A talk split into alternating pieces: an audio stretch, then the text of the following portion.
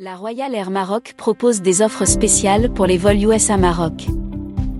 Selon l'agence de voyage andalou basée à New York, la compagnie marocaine de transport aérien va opérer des vols entre New York et Casablanca à partir du 7 août. Le prix du vol est fixé à 850 dollars et les clients devront débourser 695 dollars pour les vols Washington-Casablanca qui débuteront également le 7 août. À partir du 11 juillet, la compagnie aérienne marocaine proposera des vols à 680 dollars entre Miami et Casablanca. Les clients sont invités à réserver au plus tard le 17 juin.